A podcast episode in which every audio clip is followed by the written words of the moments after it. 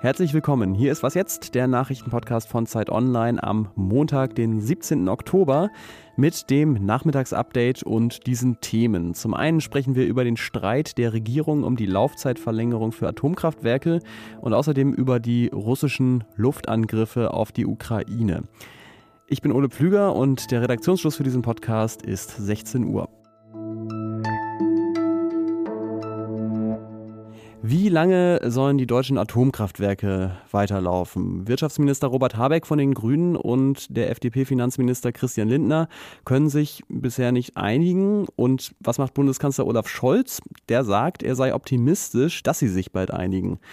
Ein Krisentreffen der Minister am Wochenende hat aber noch keine Einigung gebracht. Die Grünen wollen einem Weiterbetrieb der beiden süddeutschen Atomkraftwerke ISA 2 und Neckar-Westheim 2 nur bis 15. April 2023 zustimmen. Und die FDP wiederum will, dass sie mindestens bis 2024 weiterlaufen. Die Grünen finden, dass die Verlängerung bis April ja schon ein Kompromiss sei. Die FDP wiederum sagt, es gehe eben um die Energiesicherheit im Land und da reiche das nicht. Katharina Schuler aus unserem Politikressort beobachtet diese Debatte und mit ihr möchte ich jetzt nochmal darüber sprechen. Hallo Katharina. Hallo. Ja, die Ampel streitet ja schon ein Weilchen über diese Frage. Warum geht es denn da so schleppend voran? Ja, die beiden haben sich eben verhakt. FDP und Grüne haben beide Maximalforderungen aufgestellt, von denen sie jetzt offensichtlich nicht mehr so richtig herunterkommen und die eben schlicht und einfach nicht zusammenpassen. Der Grünen Parteitag hat ja die Lage dann nochmal verschärft, weil er diese Maximalforderungen sozusagen auch in einem Beschluss festgeschrieben hat. Vielleicht pokern die Grünen auch einfach ein bisschen, denn eigentlich sitzen sie am längeren Hebel. Denn wenn die FDP sich nicht bewegt, dann wird es einfach zu einem kompletten Atomausstieg Ende des Jahres kommen. Hm. Hast du denn den Eindruck, dass es da auch so ein bisschen wieder um einen Machtkampf zwischen Habeck und Lindner geht? Das wäre jetzt ja nicht das erste Mal. Ich glaube nicht, dass es einen Machtkampf zwischen diesen beiden Männern sozusagen geht, aber es stehen eben für beide Seiten sehr grundsätzliche Dinge auf dem Spiel. Für die Grünen geht es ein Stück weit schon natürlich um ihre Identität als Anti-Atom-Partei. Und wenn es jetzt einfach eine Verlängerung gäbe, selbst wenn es nur bis Ende 2024 wäre, dann wäre natürlich die Frage, wieso sollte man sich darauf verlassen können, dass nicht Ende 2024 dann wieder mhm. eine andere Entscheidung äh, gefällt wird, dass man dann auch wieder feststellt, ach, eigentlich brauchen wir die Atomkraftwerke doch noch ein bisschen. Und äh, genauso hat sich eben Herr Lindner sehr weit aus dem Fenster gelehnt und äh, versucht natürlich da äh, die Wirtschaftskreise auch abzuholen, eher überwiegend für einen Weiterbetrieb der Atomkraftwerke sind.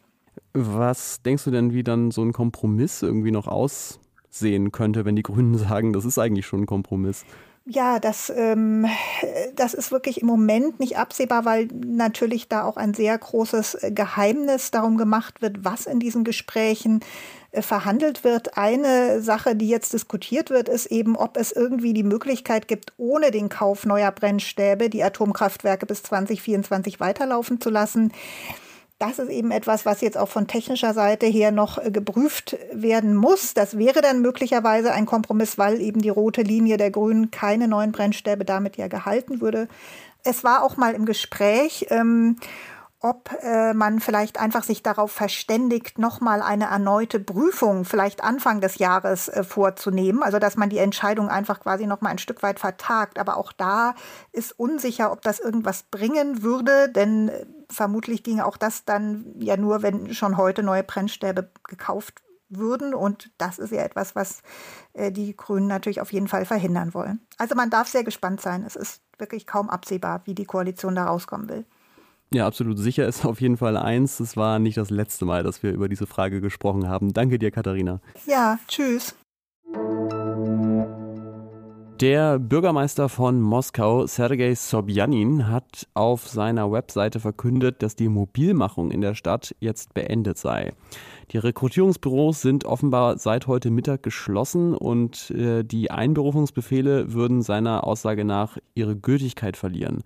Was davon zu halten ist, das habe ich unseren Russland-Korrespondenten Michael Thumann gefragt. Die russischen Luftangriffe auf die Ukraine und das angebliche Ende der Mobilmachung in Moskau verfolgen ganz ähnliche Zwecke. Sie sollen die russische Bevölkerung beruhigen. und zwar verschiedene Teile dieser Bevölkerung.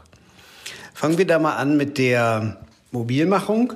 Sie soll signalisieren, ihr braucht keine Angst mehr zu haben. Wir haben die Leute, die wir brauchen und äh, jetzt könnt ihr ruhig weiterleben. Die Sache ist nur, wenige glauben dran. Und ähm, es ist der Sache auch insgesamt äh, wenig Glauben zu schenken, denn sobald die Front mehr Leute braucht, werden sie einfach auch wieder Rekruten ausheben. Und auch noch eine zweite Frage habe ich äh, Michael gestellt. Und zwar hat auch heute Russland wieder viele Ziele in der Ukraine aus der Luft angegriffen, vor allem auch die Energieinfrastruktur des Landes. Und mich hat interessiert, was denn die Strategie dahinter ist. Die Luftangriffe sollen paradoxerweise auch beruhigen, und zwar die Nationalisten. Und den Nationalisten zeigen, dass endlich was passiert, dass äh, ihren Forderungen nachgekommen wird und das zerstört wird in der Ukraine, so wie sie das immer im Fernsehen fordern. Und seither ist es auch erstaunlich ruhig von dieser Seite des politischen Spektrums. Ich halte das auch nur für vorübergehend. Ähm, die Aufregung wird äh, bei allen, aber vor allem bei den Nationalisten wieder groß sein, wenn die Mobilisierung an der Front nicht den erhofften Effekt bringt und die ukrainischen Streitkräfte weiter vorrücken. Das ist also die Einschätzung von unserem Russland-Korrespondenten Michael Thumann. Vielen Dank. In Großbritannien hat der neue Finanzminister Jeremy Hunt eine Wende in der Steuerpolitik angekündigt. Vor vier Wochen hatte die neue Premierministerin Liz Truss ja noch große Steuererleichterungen angekündigt. Nur Sie hat erstmal keine Finanzierung dafür vorgelegt, außer halt Schulden. Und so gab es dann erstmal einen großen Krach. Das britische Pfund ist massiv abgestürzt. Die Zinsen für britische Staatsanleihen sind enorm angestiegen und die Bank of England musste die Staatsanleihen kaufen, um die Lage zu stabilisieren. Wir hatten ja schon berichtet, dass der vorherige Finanzminister Kwasi Kwarteng deswegen seinen Posten verloren hat.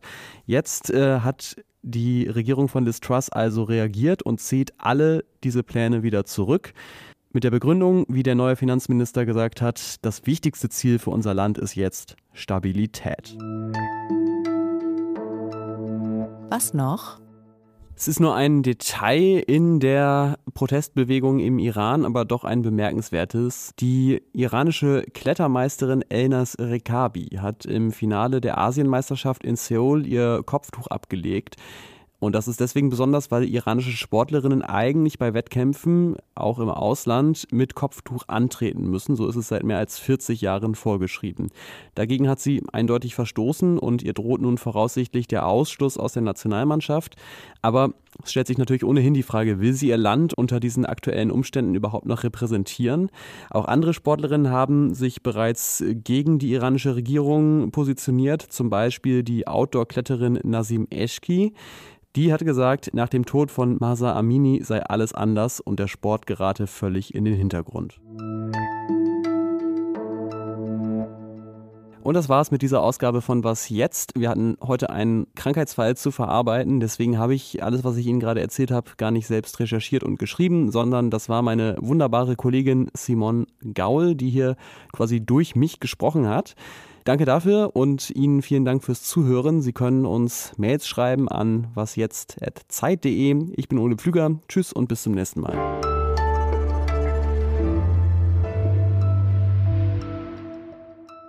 So, liebe Simon, lieber Ole, jetzt ähm, nehme ich euch das hier mal auf und würde je nachdem, wer von euch beiden macht das jetzt,